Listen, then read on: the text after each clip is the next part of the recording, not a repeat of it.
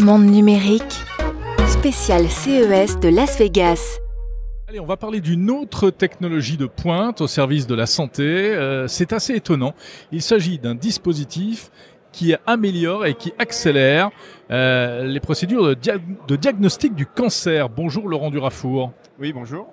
Vous êtes CEO de Admire, président de la société Admire, qui a mis au point cette technologie qui permet de diviser par 100 le temps de, pour faire un diagnostic de cancer, c'est ça? Tout à fait, oui. oui. C'est notre, euh, notre engagement, en tout cas, c'est de d'accélérer drastiquement euh, la qualité, euh, la qualité, la, la, vitesse, la vitesse et la qualité peut-être aussi. La qualité aussi d'ailleurs, mais la vitesse surtout, la, la vitesse d'analyse. Oui. Alors de quelle manière? Alors, euh, on travaille avec un système qu'on a développé au, au, CEA, parce que le Admire est une spin-off du CEA, euh, et on a travaillé en fait sur ce, sur ce système depuis 6, 5, 6 ans à Mhm. peu près. Et on, on utilise une nouvelle méthode qui est une méthode basée sur euh, une, une image, mais une image qui n'est pas seulement euh, une image géométrique comme on a l'habitude de le voir, mais aussi une image euh, qui donne des informations biochimiques euh, de l'échantillon qu'on va aller analyser. Et cet échantillon, c'est une biopsie, ce sont des coupes de biopsie. Oui, c'est- toujours comme ça. On fait une biopsie et puis après on la soumet euh, à un laboratoire, à des experts, etc. Alors nous, on, on prend la biopsie et on va donc faire ces images. Et ces images nous donnent des informations biochimiques. Et à partir de ces informations biochimiques, on va pouvoir faire une classification avec un, un logiciel de machine learning que- qui est dédié en fait à cet appareil-là. Donc vous faites appel à l'intelligence artificielle. Alors, il y a de l'intelligence artificielle, il y a de l'optique. En fait, pour euh, aller voir la partie euh, chimique de le contenu, le contenu chimique de, de l'échantillon, on utilise des lasers et on n'utilise absolument plus aucune chimie, ce qui, était, ce qui est encore le cas actuellement. On va utiliser de la chimie pour faire le diagnostic. On- on- alors, je peux donner un exemple. Par exemple, euh, la chimie utilisée, ce sont des marqueurs anticorps antigènes, Mhm. comme ceux qu'on utilise pour les tests du Covid, qui vont euh, en fait, lorsqu'ils se lient, euh, colorer. Et c'est votre petite barre violette. Euh, et donc un médecin à l'heure actuelle, ce qu'il fait, c'est qu'il va utiliser énormément de chimie et de marqueurs. Il va euh, euh, regarder la coloration euh, du, morceau de tissu qu'il va, va regarder par un avec un microscope. Et ce faisant, il va pouvoir poser un diagnostic. Et pour faire ça, il a besoin d'un certain nombre de marqueurs, donc d'un certain nombre de, de lames, de biopsies. Et ça prend énormément de temps, ça prend à peu près 15 jours. Nous, avec nos sondes optiques et notre intelligence artificielle, on, on fait le même, la même, le même travail sur une lame en une heure. Waouh Ah ouais, vous passez de 15 jours à une heure. Tout à fait. Incroyable. Euh, avec la même fiabilité? Avec la même fiabilité, peut-être même, on peut dire, plus fiable. En tout cas, c'est ce qu'on s'attend à avoir.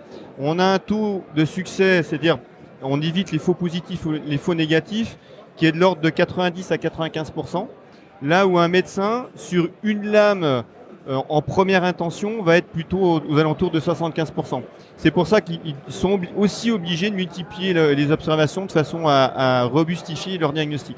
Ils le font toujours. Donc il y a toujours une, il y a toujours une dimension automatisée et puis euh, une intervention humaine malgré tout. Il y a toujours une intervention humaine, oui, parce qu'il faut faire un prélèvement, une biopsie. Ça, c'est c'est un acte, j'ai envie de dire, médico-légal. Mais dans l'interprétation aussi, il faut. euh, Oui. Après, une fois qu'on a fait les images, que c'est passé euh, euh, par le, notre système de machine learning, mhm. le médecin aura un rendu de ces images, un rendu de ces classifications de tissus. Donc, les- il aura par exemple dans le dans l'image des zones qui seront plus ou moins, qui seront colorées avec plus ou moins de d'intensité. Et ça va donner, euh, ça va lui donner une idée en fait du type de, tissu qui- qui- qu'il y a, euh, du tissu sain au tissu euh, cancéreux, en passant par des tissus qui sont inflammatoires ou des tissus précancéreux, voire des zones qui sont qu'on appelle des zones d'invasion. Ce sont, ça correspond à des zones qui sont en fait de combat entre des globules blancs, donc le système immunitaire et les, et les cellules cancéreuses. Donc ça, on le voit. Lui, il va le voir et il va pouvoir en déduire un certain nombre de, de, de diagnostics, un, cer- certain diagnostic et probablement avec l'oncologue poser une, une thérapie. Mhm. Alors, vous avez entraîné euh, vos algorithmes d'intelligence artificielle, j'imagine, avec des milliers, peut-être des millions de, de- d'images, en fait, de, résultats, de tests euh, qui est réalisé dans le passé. Euh, ça pourrait être utilisé pour d'autres types de diagnostics? Alors tout à fait. Euh, en fait, notre système, il est. Alors, je corrige un tout petit peu. Le, Oui. le- on est en train de faire les, les bases de données, donc euh, c'est c'est pas fini. C'est work in progress. Voilà, c'est dans le c'est dans le pipe, si j'ose dire. Euh, ça va prendre encore quelques années avant d'être vraiment totalement fiable d'un point de vue diagnostic. Mais on y travaille et on, on travaille notamment sur les cancers plutôt de la sphère ORL et cancer de la peau. Puis après, on va aller sur des types de cancers, type cancer du sein.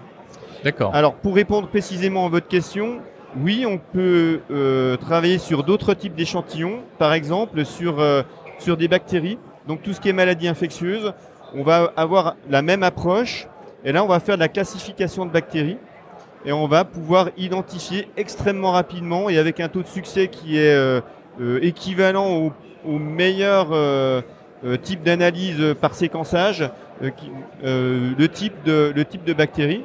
On peut aussi voir euh, avoir des applications en agri-agro. Malheureusement, on a entendu parler euh, euh, tous des problèmes liés à des, à des, des agents pathogènes contenus dans des pizzas. Ouais. Euh, et ben voilà, ça, ça fait partie de de- d'applications euh, qui sont aussi visées par le système. D'accord. Et alors, cette, ce, ce système de dépistage donc euh, de la société Admire, euh, il en est où de son développement, Laurent Durafour C'est déjà utilisé euh, dans des instances médicales ou c'est Ah. encore en... Ce n'est pas utilisé en routine du tout. Là, nous, on, on, a, un, on a un appareil qui est de la partie hardware qui est très très stable.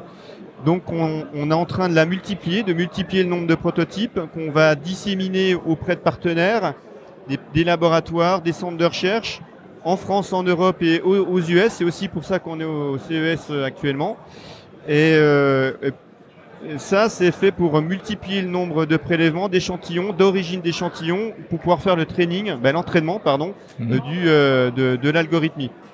Ça, c'est c'est absolument nécessaire et ça va prendre encore quelques années. Donc, on, on en est là, on en est, on, on est entre deux guets en fait. On a le, le hardware est stable et on, on est en train de travailler sur le software qui dépend de toute de toute manière du, du, du hardware.